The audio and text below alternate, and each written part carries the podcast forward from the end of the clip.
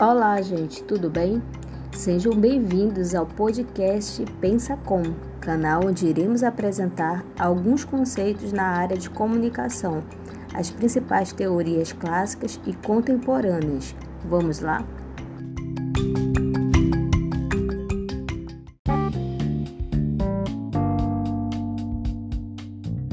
Olá, gente, tudo bem? Esse é o primeiro episódio do podcast Pensa Com, o podcast que trata das teorias da comunicação. Aqui nós tentaremos entender é, os cenários e os modelos teóricos das várias teorias que deram é, suporte a essa área. Então, vamos lá? O primeiro texto proposto a vocês foi De qual comunicação estamos falando? Esse primeiro texto é de autoria do autor Luiz C. Martino, que é um autor que tem trabalhado essas correntes teóricas das teorias da comunicação e toda uma historicização da área. E, inclusive agora é, os modelos mais contemporâneos relativos à, à, à comunicação digital. Então, vamos começar pela algumas questões que ele aborda nesse texto. Então, primeiramente, a gente pode dizer que se trata de um texto é, que está propondo uma discussão das definições de comunicação, porque na verdade nós não temos apenas uma definição, mas é, o Luiz C. Martino ele traz essa problemática para que a gente possa pensar, afinal, o que, que é comunicação e qual é a definição ou as definições que nos interessam. E aí, é, a primeira proposta dele é pensar é, no termo, né? No termo comunicação, é, mais a partir da perspectiva do que, que interessa estudar. Né? E ao fazer a pergunta, né, no, logo no início da, da página 11, é, o que, que é comunicação, o autor diz que logo vem à nossa mente a situação de diálogo. E é verdade, quando a gente pensa comunicação, é, a gente pensa, é, é bem automático pensar na troca, né? Na troca de mensagens, na relação entre pessoas, em que ele diz aí na, na figura do emissor e de um receptor. Mas aí é em um modelo muito simples, né, de dois polos, o emissor, aquele que emite uma mensagem, e o receptor, aquele que recebe a mensagem enviada do emissor. Então, é, nesse primeiro momento a gente pensa em pessoas conversando, isto é, trocando ideias informação e mensagens. Mas o fenômeno é, não se limita a apenas o envolvimento de pessoas. É, é uma das problemáticas que ele traz à tona, né?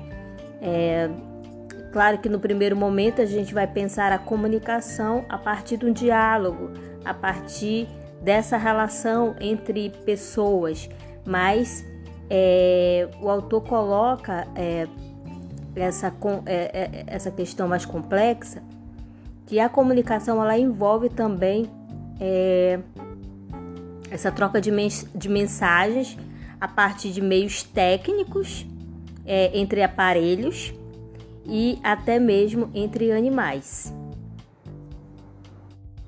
Outros sentidos que também são legítimos é, para pensar o termo e as definições são é, os sentidos da comunicação visual, né?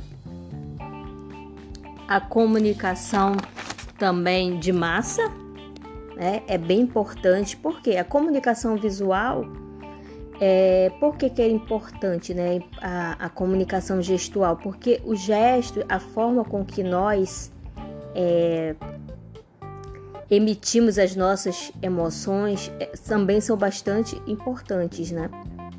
E a, comuni a comunicação de massa, aquela comunicação é, que envolve a mediação de, de meios técnicos ou de meios de comunicação de massa, tal, tais quais a TV, o rádio, é, o jornal, né, impresso.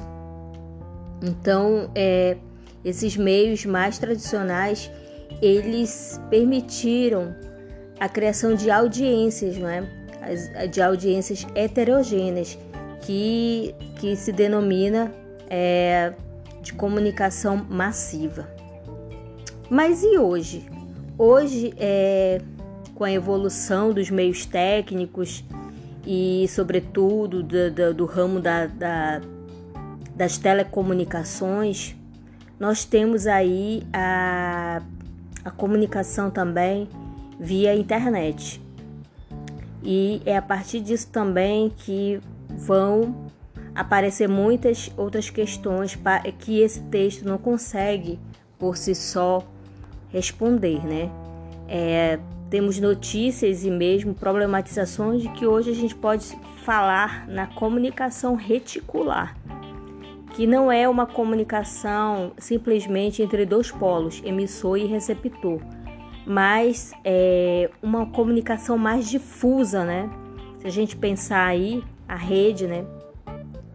A, a internet enquanto uma rede complexa de informações e, e, e propícia a esse processo de comunicação, a gente não vai ver assim muito demarcado esse polo emissor e receptor, ou seja, o emissor também pode ser um receptor e o receptor é também um agente de, de um agente de informação. Então, é, esses pontos eles são fundamentais para nós entendermos né, a, a atualidade do termo.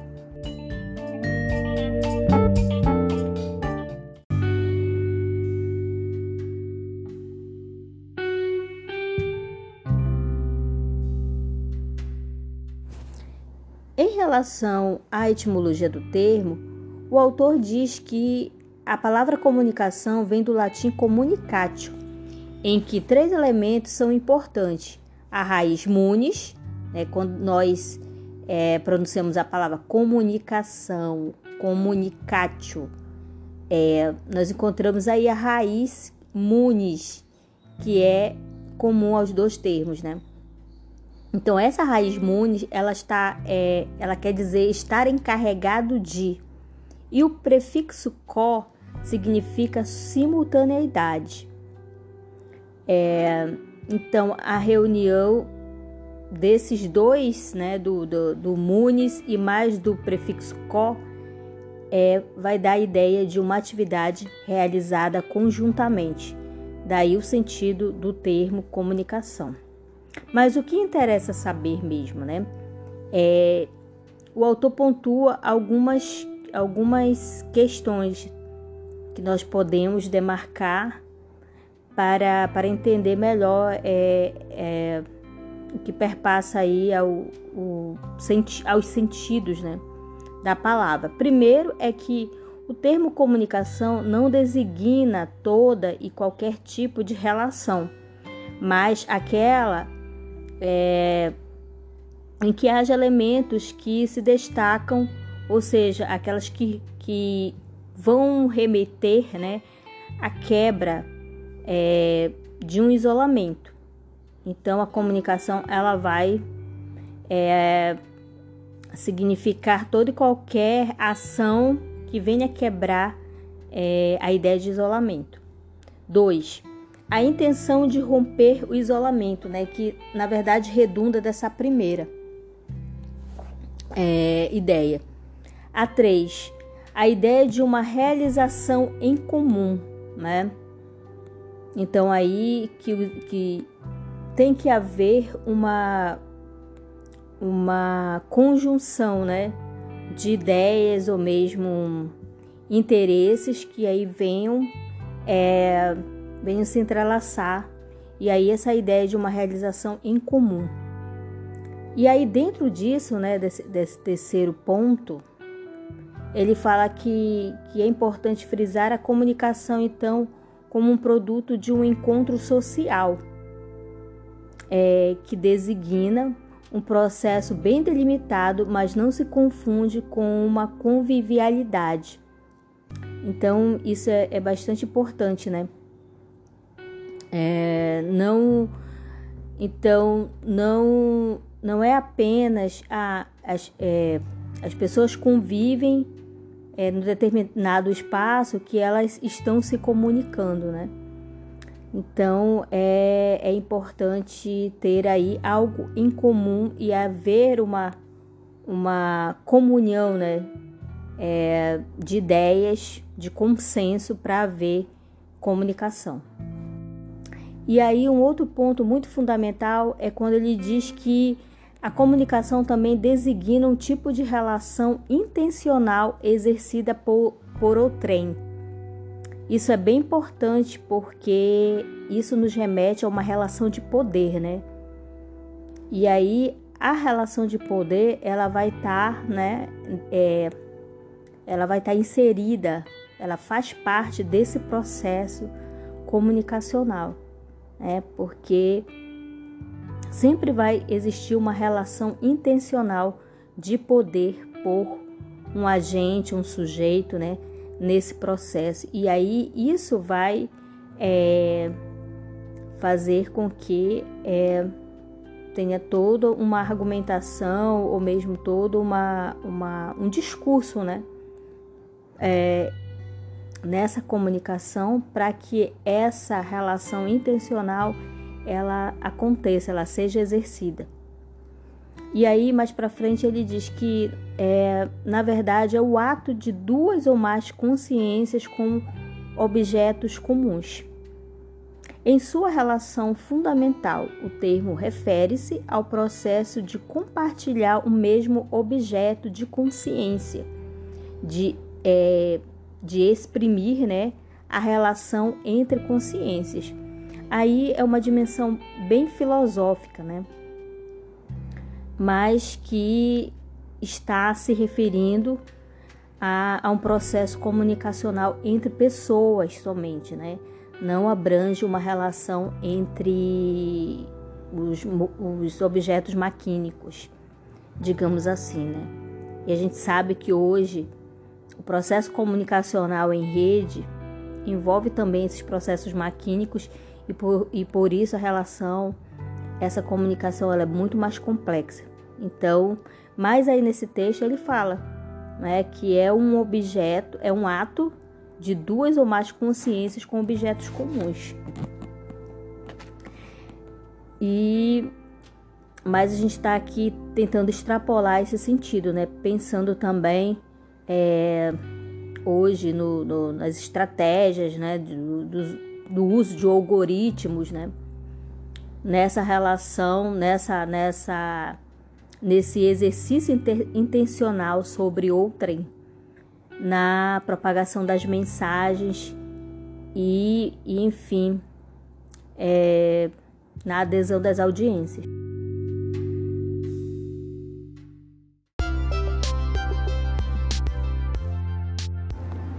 Então, gente, o nosso primeiro episódio ele vai dar é, um cenário né, dessas é, perspectivas teóricas é, da comunicação assentado na, na escola norte-americana, né?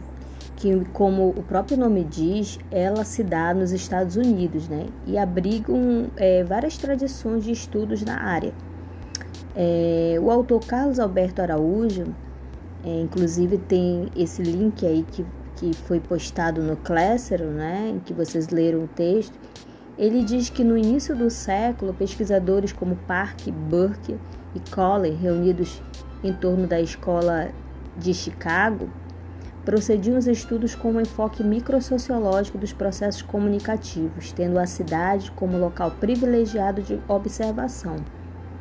Então, essas primeiras perspectivas de entender o processo de comunicação, elas se davam mais é, voltados é, é, sobre as transformações mesmo é, que estava acontecendo ali no início do século, início do século do século 20, tá? É, em torno de 1920, 1930. Então eram transformações mais de cunho mesmo é, é, desencadeados pela Revolução Industrial, né, em que as cidades começaram a ficar mais, é, é, mais cheias, digamos assim, né, é, mais urbanizadas, né, houve um, um, um êxodo rural muito forte, né, para as zonas urbanas na Europa.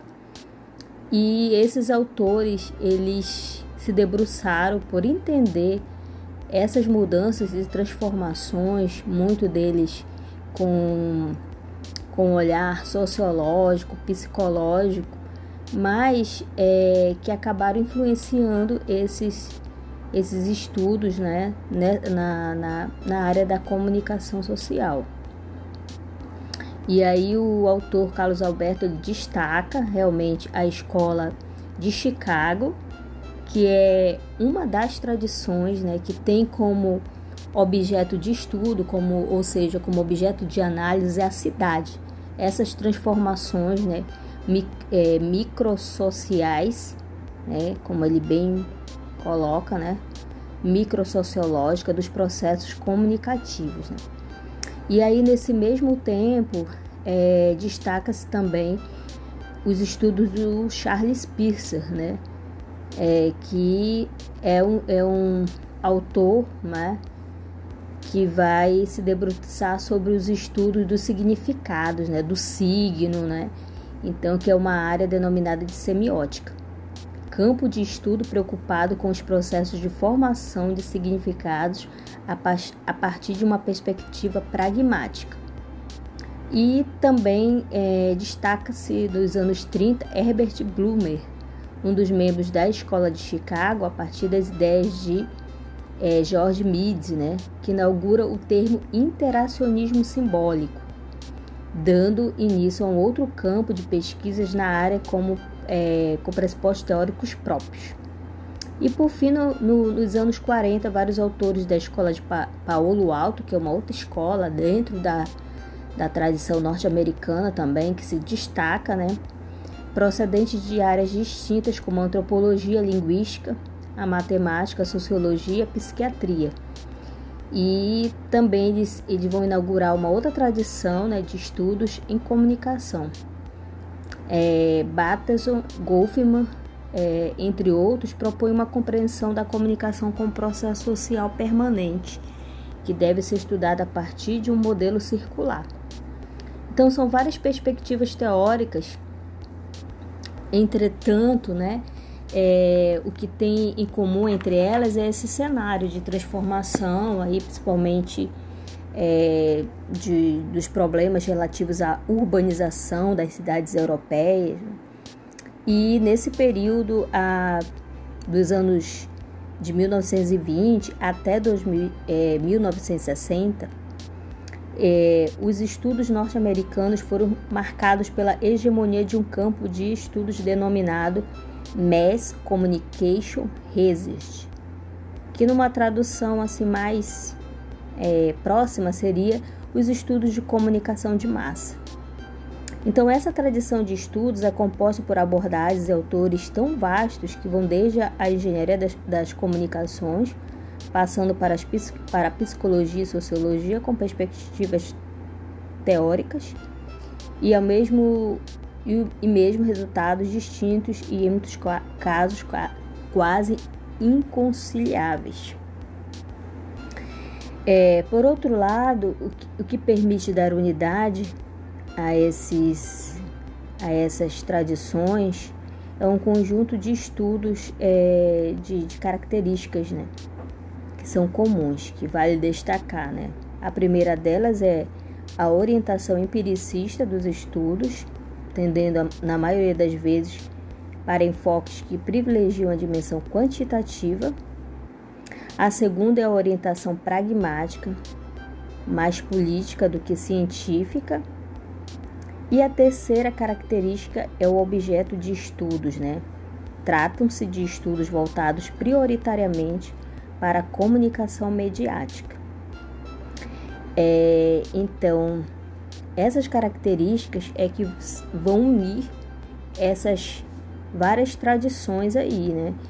e que é, vão dar corpo, digamos assim, para as análises teóricas né, dos processos de comunicação. E, e já adiantando um pouco, né, é, levando a compreensão de vocês, é que esses estudos eles são muito é, numa assentados também no conceito de comunicação de massa, né? Em que entendem entendem a audiência como um, um, um corpo homogêneo, né? Em que os efeitos, é, digamos assim, provocados pelos meios é, massivos, né? Estudados, seja os efeitos da, do rádio, e depois mais tarde da televisão, né? Eles vão ter efeitos diretos, diretos e certeiros, né? E aí, como você, é, até mesmo como alguns já responderam na, ali no, na pergunta do fórum, né? Muito bem respondido, são efeitos diretos, efeitos de, de, de, de manipulação em que essas audiências elas não têm, digamos assim, é, elas não têm é, uma opinião, a opinião delas não sobressai, né? Não se sobrepõe é, no conjunto desses efeitos, ou seja, os meios é que, é que dão o tom aí da manipulação. É isso, gente, nesse primeiro episódio e espero ter é, levado à compreensão de vocês dessa primeira introdução aos estudos em comunicação da, da escola norte-americana.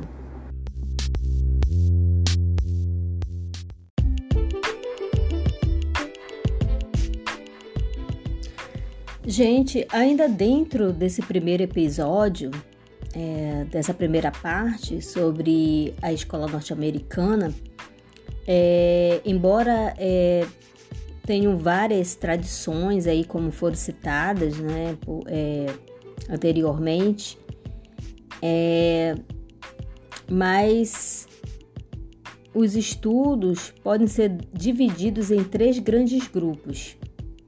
É, é uma forma de a gente entender melhor é, as singularidades e as especificidades desses campos, né, dessas tradições teóricas.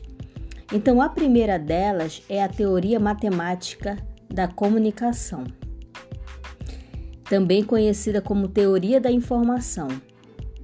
Ela foi elaborada por dois engenheiros matemáticos é, chamados Duchesneau e Weaver em 1949 e essa teoria é menos, é menos um conjunto acabado de conceitos e pressupostos teóricos, mas sim uma sistematização do processo comunicativo a partir de uma perspectiva puramente técnica, com ênfase dos aspectos quantitativos. E aí, é, quando nós analisamos o, o processo comunicacional, digamos, dessa teoria matemática ou teoria da informação, né, do Weaver, Shannon e Weaver, é, e aí ele tem uma segui, um, segui, um esquema, né, um, um esquema bem, bem simples e elementar que a gente pode tirar várias conclusões daí, né? Naquele texto do, do, do autor lá, do Classroom, é, do autor Carlos Alberto Araújo, ele explica, né, esse também eu penso, eu acredito, né, que ele explique esse esse processo que, que se destacam os seguintes elementos: fonte de informação, transmissor, o canal, receptor e o destino. Como a gente pode depreender desse desse esquema, né, ele é bastante linear, ou seja, ele vai só numa via. Então, a, a comunicação desse esquema é apresentada como um sistema no qual uma fonte de informação seleciona uma mensagem desejada a partir de um conjunto de mensagens possíveis, codifica esta mensagem, transformando-a num sinal passível de ser enviada para um canal ao receptor, que fará o trabalho do emissor ao inverso. Ou seja, a comunicação é entendida como um processo de transmissão de uma mensagem por uma fonte de informação através de um canal a um destinatário. Então, esse é, digamos assim, um dos primeiros modelos, né, de uma tentativa de sistematização de um modelo é, do processo comunicacional. E ele foi um modelo, né, bastante difundido nessa, nessa época, aí dos anos é, 30, 40, é, aliás, do, do, dos anos 40, né? Ele é de 49. Então, ele é um esforço de sistematizar o processo de comunicação, esse, esse entendimento, essa compreensão dos efeitos dos meios, né? Dos meios massivos aí entendidos, né? É, que englobam o rádio, a televisão e o cinema, né? Nesse início do século XX. Então, a problemática gira em torno de duas questões que se colocam à comunicação: a da complexidade em oposição à simplificação, e a da acumulação de conhecimentos em oposição à racionalização dessa acumulação. É, como eu bem falo, falei para vocês, é um esforço né, de sistematizar o processo de comunicação nessa perspectiva dos efeitos. Ele foi bastante criticado, né? É, depois por, posteriormente, né? É, esse modelo. Entretanto, esse modelo, é, numa análise assim agora, partindo da configuração contemporânea da comunicação, é, principalmente num contexto aí assentada por algoritmos, né? Então a gente pode dizer que faz sentido, né? É, de repente pensar numa faz, é, faz sentido os autores terem pensado num modelo, né, é, que pudesse simplificar esses efeitos, né? É claro que a gente sabe que é muito mais complexo o processo, é mesmo no contexto em que das redes, né, de uma comunicação é, em rede agora, né, é, de uma perspectiva mais contemporânea, é, a comunicação não se dá em só, só uma via, né? Como esse modelo ele pressupõe. Ele pressupõe é, um efeito, digamos assim, certeiro e somente uma via, né? É, e de um, de um de um cunho muito simplista e mecanicista, né? Então esse é o modelo da teoria matemática ou teoria da informação. É... Então, e o, o segundo grupo, né, que sintetiza todas essas, essas tradições, além da teoria matemática da informação, é a corrente funcionalista, né? Vamos entender o que é a corrente funcionalista. Ela é originada a partir dos estudos de Lázaro. Laswell. Essa corrente tem sua motivação de pesquisa das funções exercidas pela comunicação de massa na sociedade. Então aí é sempre gira, né? Esse, esse, essas análises giram do entendimento é, do funcionamento dessa comunicação de massa numa sociedade é, de massa, né? De transformações, de uma urbanização intensa ali do início do século XX, como nós vimos na, na, na nossa introdução. Então, a corrente funcionalista aborda hipóteses sobre as relações entre os indivíduos, a sociedade e os meios de comunicação de massa, a partir de uma linha sociopolítica. Tem como centro de preocupações o equilíbrio da sociedade na perspectiva do funcionamento do sistema social no seu conjunto aos seus componentes. É, já não é a dinâmica interna dos processos comunicativos que define o campo de interesse de uma teoria dos meios de comunicação de massa, mas sim a dinâmica do sistema social. Então, essa, essa corrente funcionalista, ela, como o, o autor enfatiza, ela visa esse equilíbrio, essa integração, né? É, dos vários componentes é, da sociedade, né? E aí é, é, é, é uma, uma teoria também é, muito, digamos assim, é, centrada né, no, num viés mecânico também, né? De certa forma, aí tem um nível de mecanicidade, porque é, pressupõe a partir muito assim do, do, do, do entendimento do, do, funcionamento biológico, né?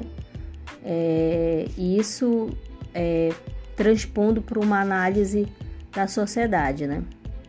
Então tudo, tudo, né, na sociedade, o Estado, escola, igreja, as funções, né, todos os componentes que, que, que compõem a sociedade teriam que funcionar de uma forma integrada e de uma forma equilibrada para ter, é, digamos, o efeito ser mais preciso. E isso é, pressupõe também ali os meios de comunicação de massa, dentro desse equilíbrio dessa sociedade mais integrada, digamos assim.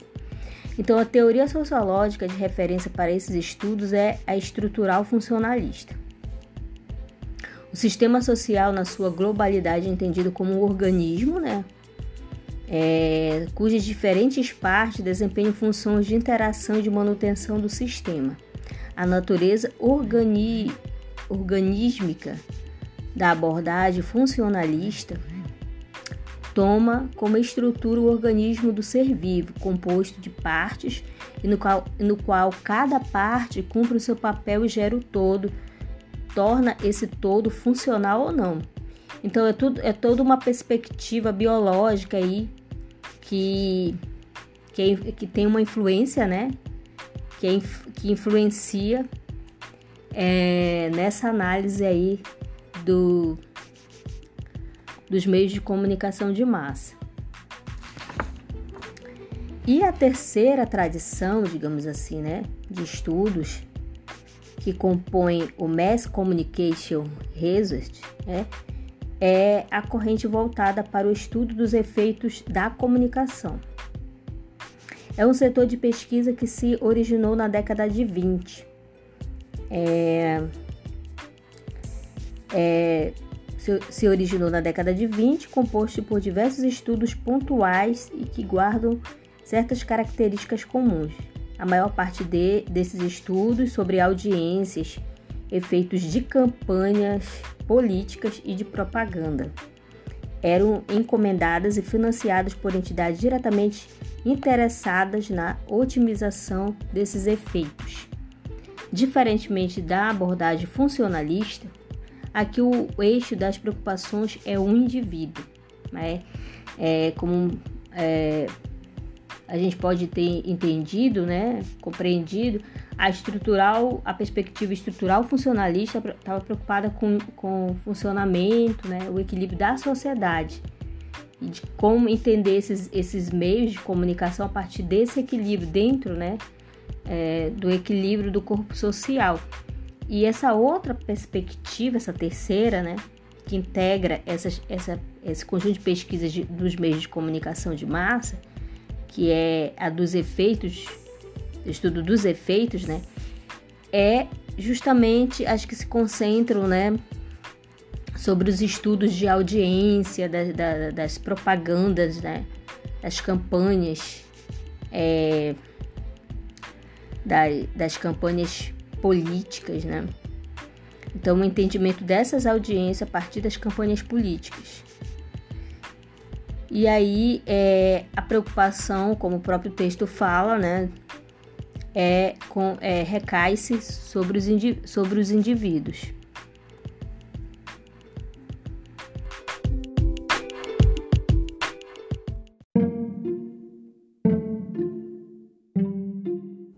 Olá, gente, tudo bem? Como vocês estão?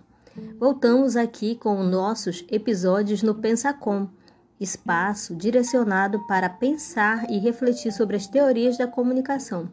E hoje nosso episódio segue discutindo sobre a teoria crítica.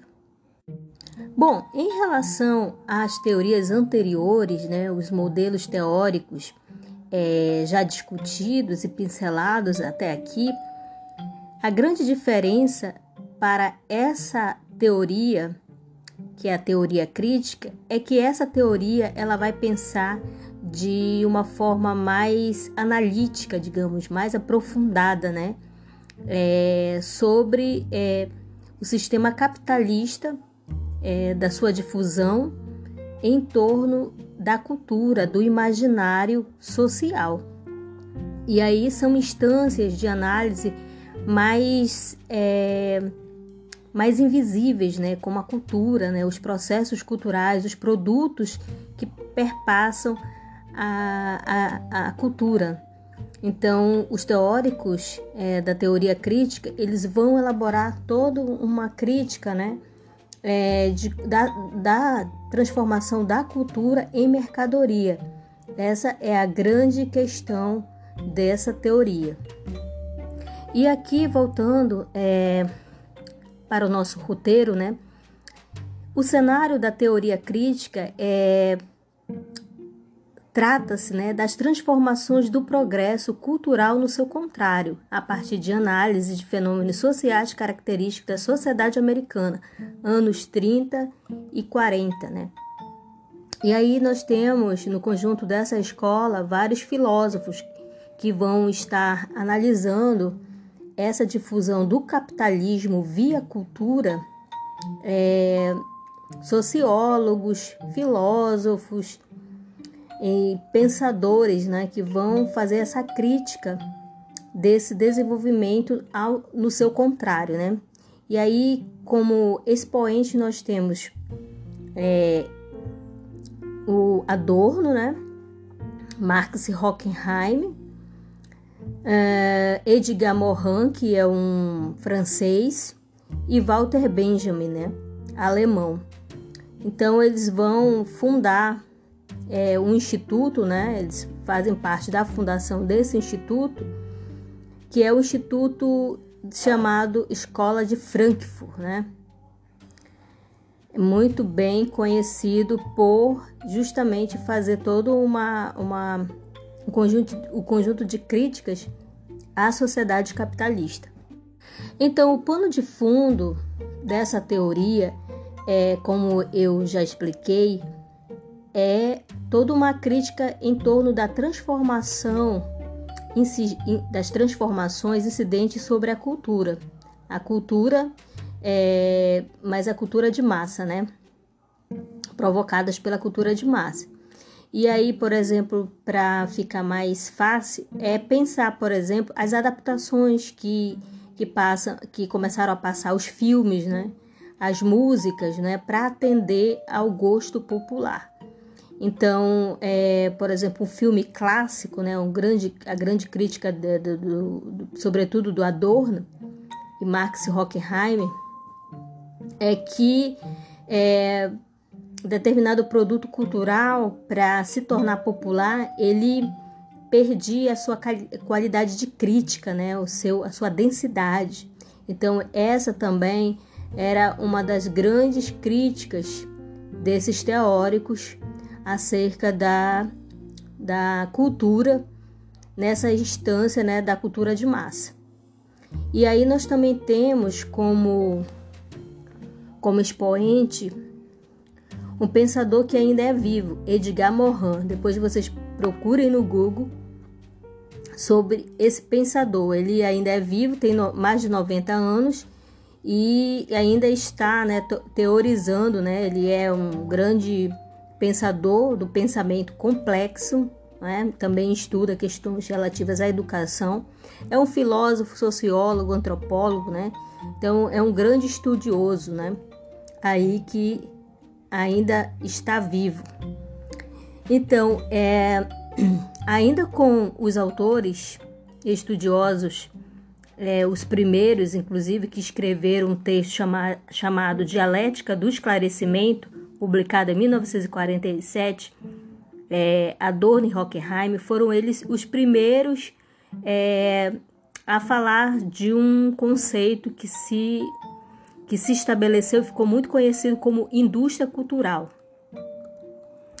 É, e o Adorno, né, é, dizia que a tese principal né, desse mercado de massa é que esse mercado ele impõe estandardização e organização. Os gostos do, dos públicos e as suas necessidades impõem estereótipos e baixa qualidade, né? Aquilo que, que eu falei para vocês, aquela preocupação de que uma obra clássica, né, ela poderia, ao ser convertida para atender ao mercado de massa, né, a universalização, para se chegar a essa universalização e a massificação é, que impõe esse novo mercado, né, aí do início do século XX, ela teria que perder qualidade, né, teria que é, flertar, digamos assim, com as instâncias do entretenimento. E isso é que caus, causaria, traria problemas, né, com relação à sua qualidade, né, enquanto, enquanto cultura, né, enquanto produto cultural.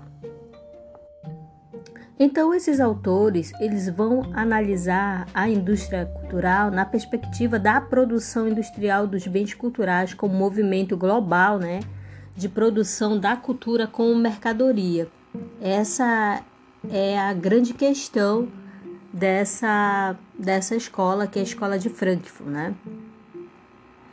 E aí uma, da, uma das definições né, de indústria cultural é, bem interessantes é a definição do Edgar Morin, né, que tem uma, uma interpretação da indústria cultural, digamos, mais, mais flexível, não, não, nem tanto é, apocalíptica, digamos assim, é, desses outros autores, né, dos autores Adorno, Marx Hockenheim e até do Walter Benjamin, né? É uma interpretação mais mas é, não que seja positiva, né? Mas é uma interpretação é, diferente e mais é, é, na perspectiva mesmo de entender a indústria cultural como uma, uma, uma instância né, é, é, própria do, do capitalismo, é, do capitalismo do capitalismo da época, né?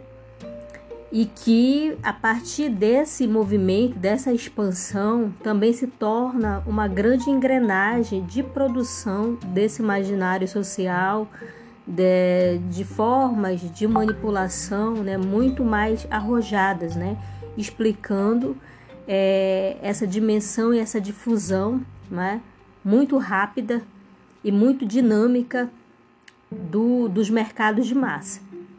Então, para ele, para o Mohan, né, a indústria cultural ela corresponde a um determinado arranjo dos meios de produção que obedecem à lógica industrial de criação e difusão maciça de bens culturais pelos meios de comunicação de massa, igualmente assentam, né, assentados em dispositivos que ligam a vida cotidiana ao imaginário social e vice-versa. E aí nessa definição de indústria cultural do Morin, ele mostra assim numa dimensão muito ultra fina, digamos, né? Digamos assim, que essa indústria, a, a cultura, ela ela vai para essa essa essa grande engrenagem, tal qual, por exemplo, acontecia com, a, com as outras indústrias, né? indú a indústria convencional. Então, a, a cultura também ela vai ser produzida e disseminada atendendo a toda uma lógica de produção em série, né? Serial, né? Então aí é preciso realmente adaptar os produtos a um gosto popular do homem médio, é, como outros teóricos vão, vão falar, o próprio Edgar Morin ele vai conceituar esse homem médio, né, que é o homem massa, né, é, que tem um gosto que, enfim, que vai consumir essa, essas produções, digamos, é, bem criticadas pelos primeiros é, filósofos dessa, dessa, dessa teoria crítica, no caso Adorno e Marx Hockenheim, é, que seria o rebaixamento da qualidade das produções clássicas quando elas se transformavam, se adequavam aos gostos populares, né? E aí a gente pode pensar em N produtos, né? O próprio cinema, né? No, no, na, na, questão da adaptação de, de, de filmes clássicos para filmes, digamos, mais, mais populares, né? E aí esse comprometimento mesmo com, com a venda, com a audiência, com a bilheteria, né? Com, enfim. E aí as próprias manifestações populares, elas entram também nessa engrenagem de produção maciça, né? Nós temos um grande exemplo entre nós aqui no Amazonas, o Festival de Parintins, né? Que também se configura como um produto cultural, né? Um produto que se adequou, se, é, se adequou a essa grande engrenagem da indústria cultural. Então, e isso tudo acontece é, por meio da difusão maciça dos bens culturais, né? Desses bens culturais por meio dos, dos meios de comunicação de massa. Então essa era a grande crítica deles, né? Mas do desse teórico Edgar Morin, ele tenta fazer uma reflexão, um entendimento dessa indústria a partir nesse movimento também é, é, entendendo isso tudo como uma engrenagem é, da indústria, né? Da, tal qual acontece com a indústria convencional, mas no caso aqui de uma indústria que, que vai se assentar em mecanismos, em, em, em, em bens simbólicos, né? E aí é toda uma, uma, uma, uma manipulação muito fina, muito, muito é, sutil, né, do capitalismo nessas sociedades ocidentais. Então é isso, gente. Eu espero que esteja melhor, né, o entendimento. Não sei se eu compliquei, mas eu espero que não.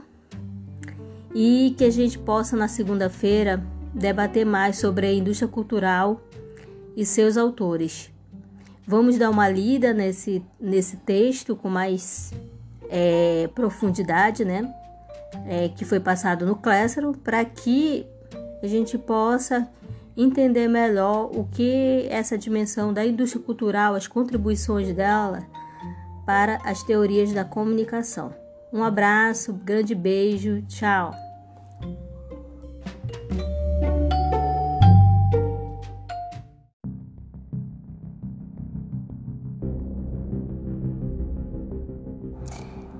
Olá, gente! Voltamos aqui com nossos episódios do podcast Pensa Com espaço para refletirmos e debatermos sobre as teorias da comunicação.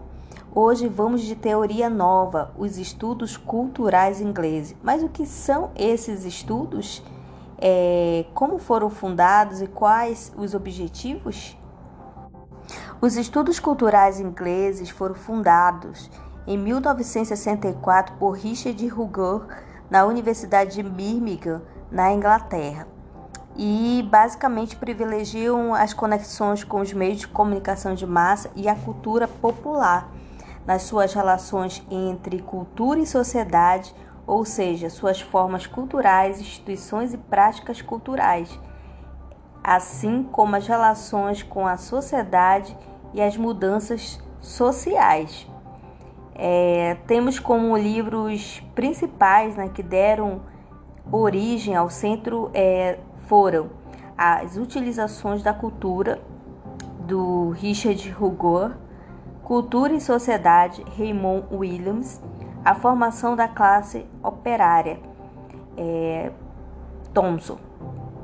O foco de atenção são os materiais antes desprezados da cultura popular e dos meios de comunicação de massa através da metodologia qualitativa.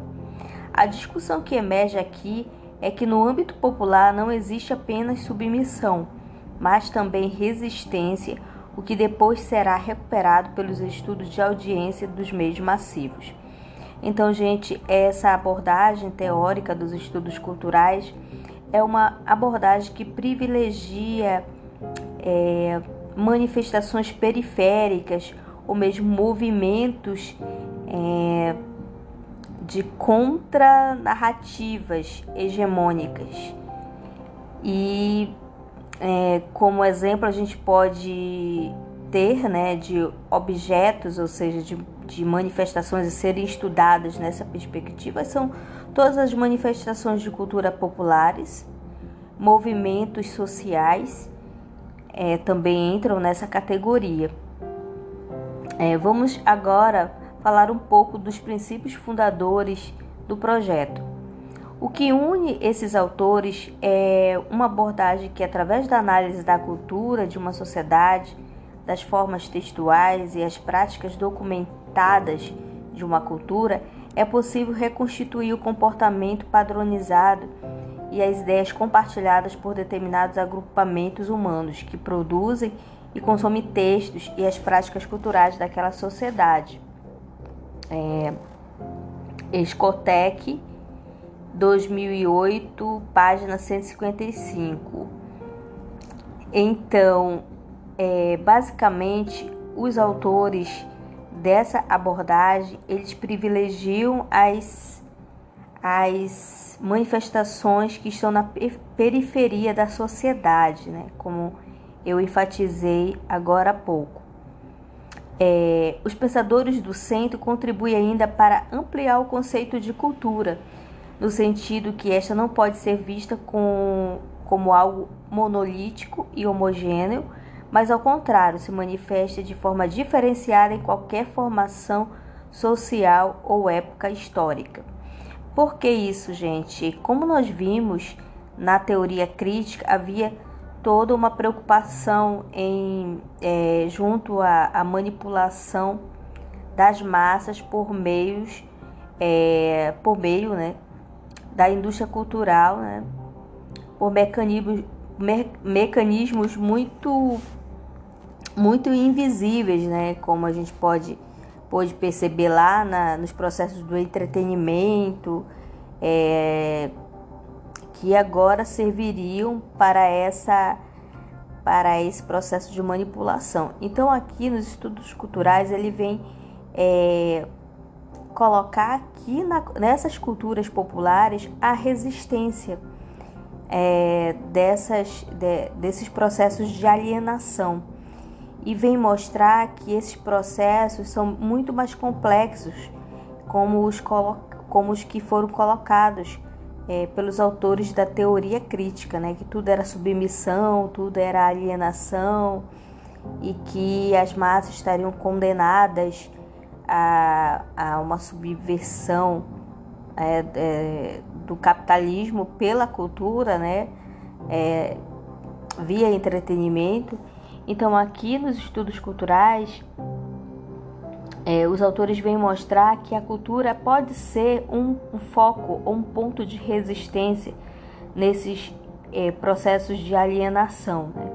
e que a cultura ela tem tem um espaço, tem é, as suas formas de apropriação é, desses processos é, hegemônicos e que podem ser ressignificados de outras formas. Né? Então, eles reforçam que a cultura não significa simplesmente sabedoria recebida ou experiência passiva, mas um número de intervenções ativas. Por acentuar a natureza diferenciada da cultura, a perspectiva dos estudos culturais pode relacionar a produção, distribuição e recepção culturais a práticas econômicas que estão, por sua vez, relacionadas à constituição do sentido cultural. Eles analisam as práticas culturais juntamente com as formas materiais e simbólicas, o que significa defender que a criação cultural se situa no espaço social e econômico, do qual a atividade criativa é condicionada. Então, nem tudo é alienação mas, por outro lado, há que se perceber também os processos de resistência existente dentro das culturas populares e, por outro lado, dos movimentos também é, sociais né, e culturais que, que são derivados. É, é, poderíamos exemplificar também dentro desse, dessa perspectiva, por exemplo, os, o, o, movimento feminista, né, como um movimento que pode ser tomado na, na perspectiva, na análise do, dos estudos culturais, é, como um movimento de, de, de contra-narração né, da, da, da posição das mulheres diante de uma sociedade patriarcal. Então, basicamente, são movimentos é, que vão estar tendo uma narrativa contra-hegemônica é, do que vem, vem sendo colocado pela, pelas estruturas sociais e culturais na sociedade ocidental. Além desses teóricos é, destacados, né, como Raymond Williams e Richard Rogoff, é, o próprio Thomson, e que essas obras é, elas vêm justamente mostrar esse lado da contestação, né, como esse esse texto aí sobre a formação da classe operária. Então, é, são esses tipos de abordagem que vão caracterizar os estudos culturais ingleses. E aí, é, por também ser uma, uma abordagem heterogênea de autores e perspectivas, mas tendo como centro aglutinador a questão de, de trabalhar a resistência cultural que, que existe né, dentro desses processos na sociedade, estudo, os estudos culturais são considerados uma prática intelectual contextual, né, por essa, digamos, transdisciplinaridade é, de assuntos que são tratados. E na perspectiva da da construção do seu objeto né, de pesquisa, especificamente para comunicação, é, segundo a Carolina Skortek, ela diz que basicamente é olhar os processos de comunicação com ênfase nas ações dos agentes humanos sem desconhecer a mediação tecnológica. Então, o objeto centrado se encontra é, nos processos simbólicos, né? mas não dispensa é, a analisar também a mediação tecnológica que está envolvida nesse processo. É, para além desses autores mais é, de perfil né, do, do, do, de, do, da Europa, né, nós podemos destacar aqui é, na perspectiva latino-americana, um grande nome na área da comunicação é, e dos estudos culturais ingleses, o professor né, é, Jesus Martim Barbero, infelizmente já falecido é, nesse ano, né, em decorrência do Covid-19, mas que ficou, é, deixou um grande legado nessa perspectiva dos estudos culturais, sobretudo com o livro né, dos meios às mediações, que vem é, estudar as mediações existentes na sociedade para além de uma mediação tecnológica, mas nessa perspectiva desses processos simbólicos. E, e como é, que as massas, né, é, o, os espectadores poderiam ressignificar o processo de recepção é, das mensagens dos meios de comunicação. Então, é um grande nome, e aí eu indico para pesquisa e leitura dessa obra, os meios de dos meios é, às mediações. Então é isso, vamos ficando por aqui, gente. Um grande abraço e façam a atividade que nós temos ali no Clássaro. Beijos!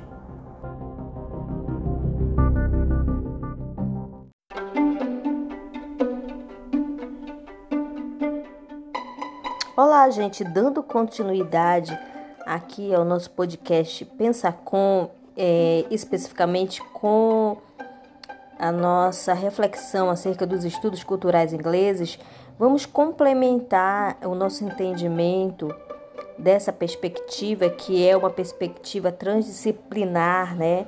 Que é uma perspectiva é, plural de entender é, essa relação entre os meios de comunicação, a sociedade e a cultura, então é, é, reforçamos aqui que os estudos culturais ingleses eles vão analisar a relação cultura e meios de comunicação, mas numa perspectiva das classes subalternas, né? ou seja, das classes populares. Então é o processo de recepção das mensagens a partir é, das massas subalternizadas, digamos assim, das classes populares. É uma tradição é, que tem como esse enfoque, né, nessa perspectiva das classes populares, mais especificamente a cultura elaborada a partir desses processos de resistência.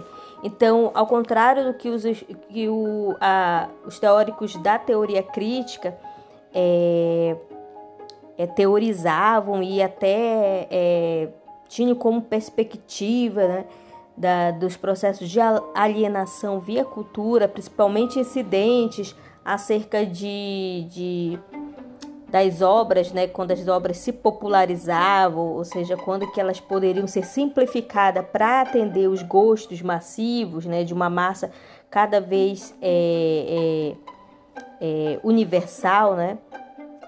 Então, os estudos culturais ingleses eles vão é, tentar olhar é, na contramão disso, né? Mas e aí, o que, que essas massas também podem fazer? O que, que elas fazem é, com essas mensagens ou com esses é, como é que elas como é que, que os meios de comunicação essa relação esse processo é, nos meios de comunicação elas podem também subverter determinadas mensagens ou mesmo recriar novas perspectivas aí a partir desse processo de comunicação.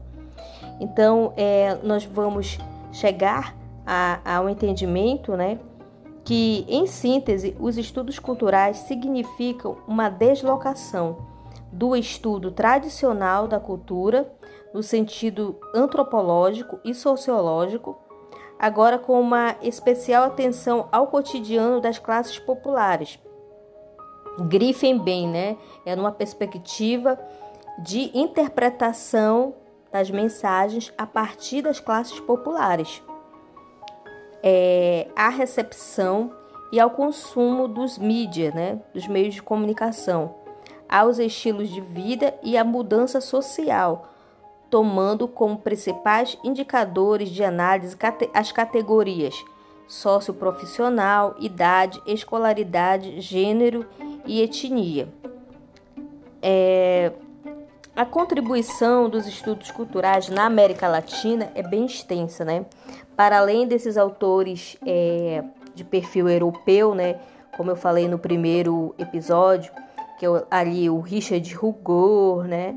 é, o Raymond Williams, que tem uma obra sobre, é, sobre o que é cultura, né?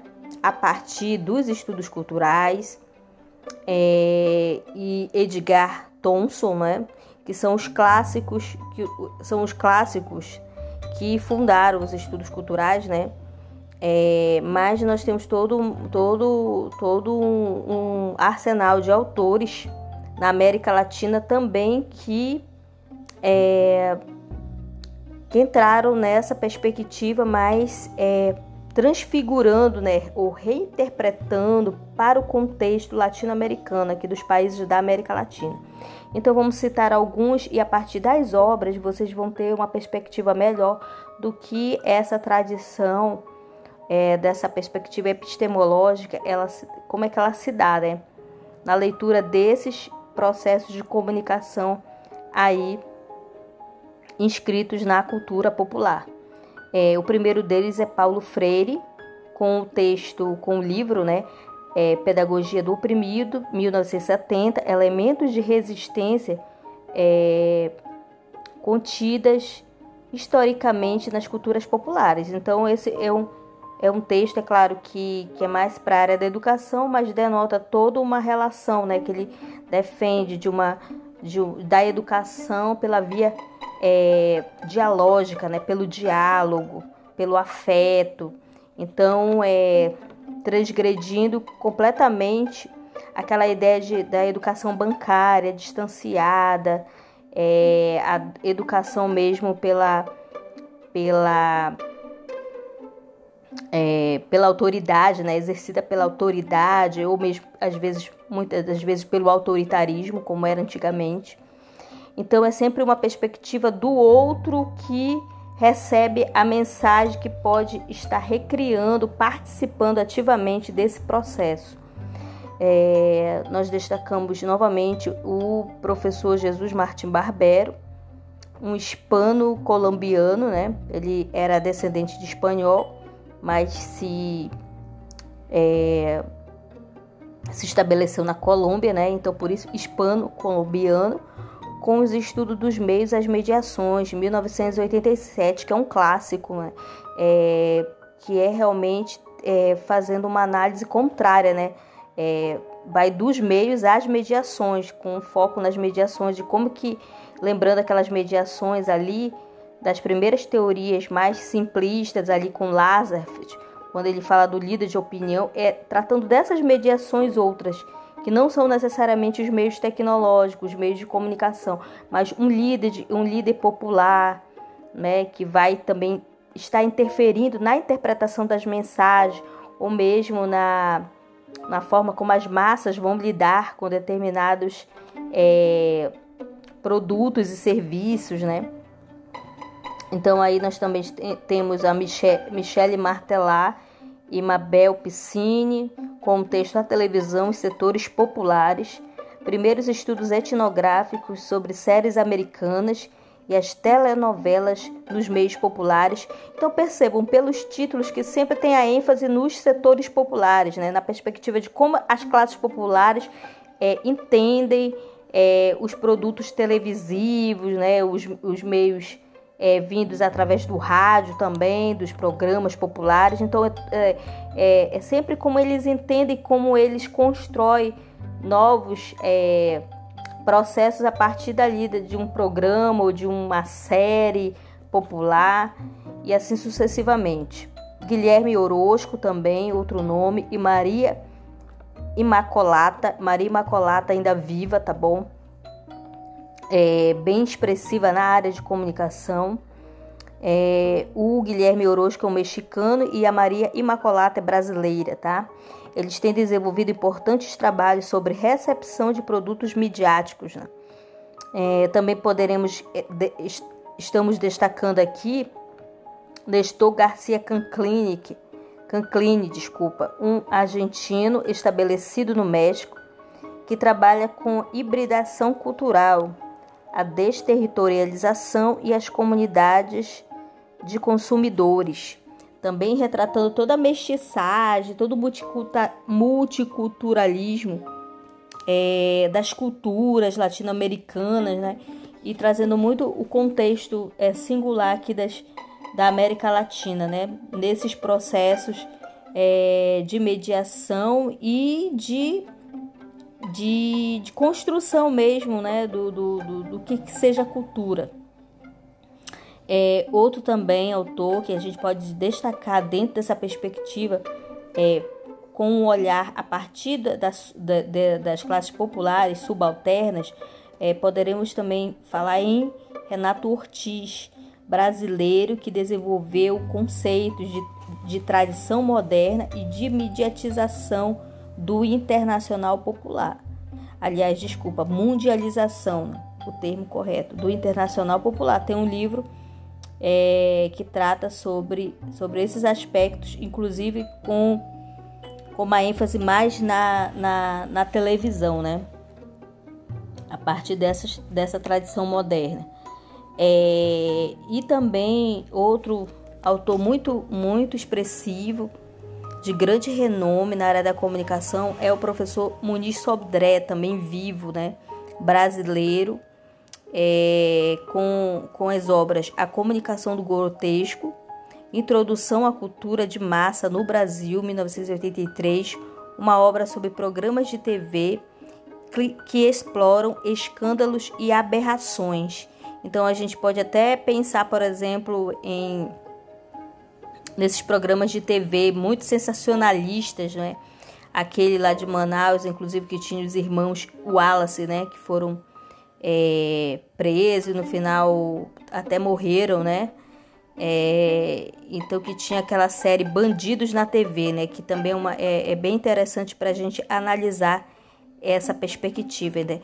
Então, como que seria, por exemplo, pensando nessa questão dos estudos, estudos culturais, como é que esses, esses espectadores desses programas, eles se, eles se apropriam ou mesmo entendem aquele programa, né? De que forma eles também intervêm né, no processo de construção e repercussão do programa. São essas questões que eu gostaria que vocês pensassem quando é, é, relacionasse ou sequer é, é, pensasse mesmo no que são estudos culturais. Ah, mas estudos culturais é nossa perspectiva de um processo de comunicação mais analisando as classes populares, é como que elas podem é, estar construindo novas formas, novas narrativas a partir daquele programa né, de TV ou programa de rádio. E também, é, só para finalizar aqui, as obras do Unis Sodré, as estratégias do sensível, afeto, mídia e política, 2006, sobre a importância dos afetos na cultura contemporânea. É realizada, né? É analisada, desculpa, a perda da razão instrumental sobre as consciências e o incremento do, do sensoria, sensorialismo dos modos de operação dos mídias. Então é mais focado mesmo nessas novas é, relações né, que, que se dão agora por esses aparatos dispositivos tecnológicos e, e enfim, é, como é que as massas mais é, relacionadas a, a, a essas camadas populares podem estar subvertendo ou fazendo um uso diferente desses dispositivos. Tá bom? Então é isso, gente. Aqui mais um episódio para complementar aí o entendimento dos estudos culturais, que é uma perspectiva trans, transdisciplinar e que ajuda a teorizar, a pensar aí a relação, os processos comunicativos massivos, é, só que numa perspectiva é, não hegemônica, ou seja, das classes populares. É isso, beijão para todos e vamos ficar de olho aí é, nas instruções do trabalho final. Beijos.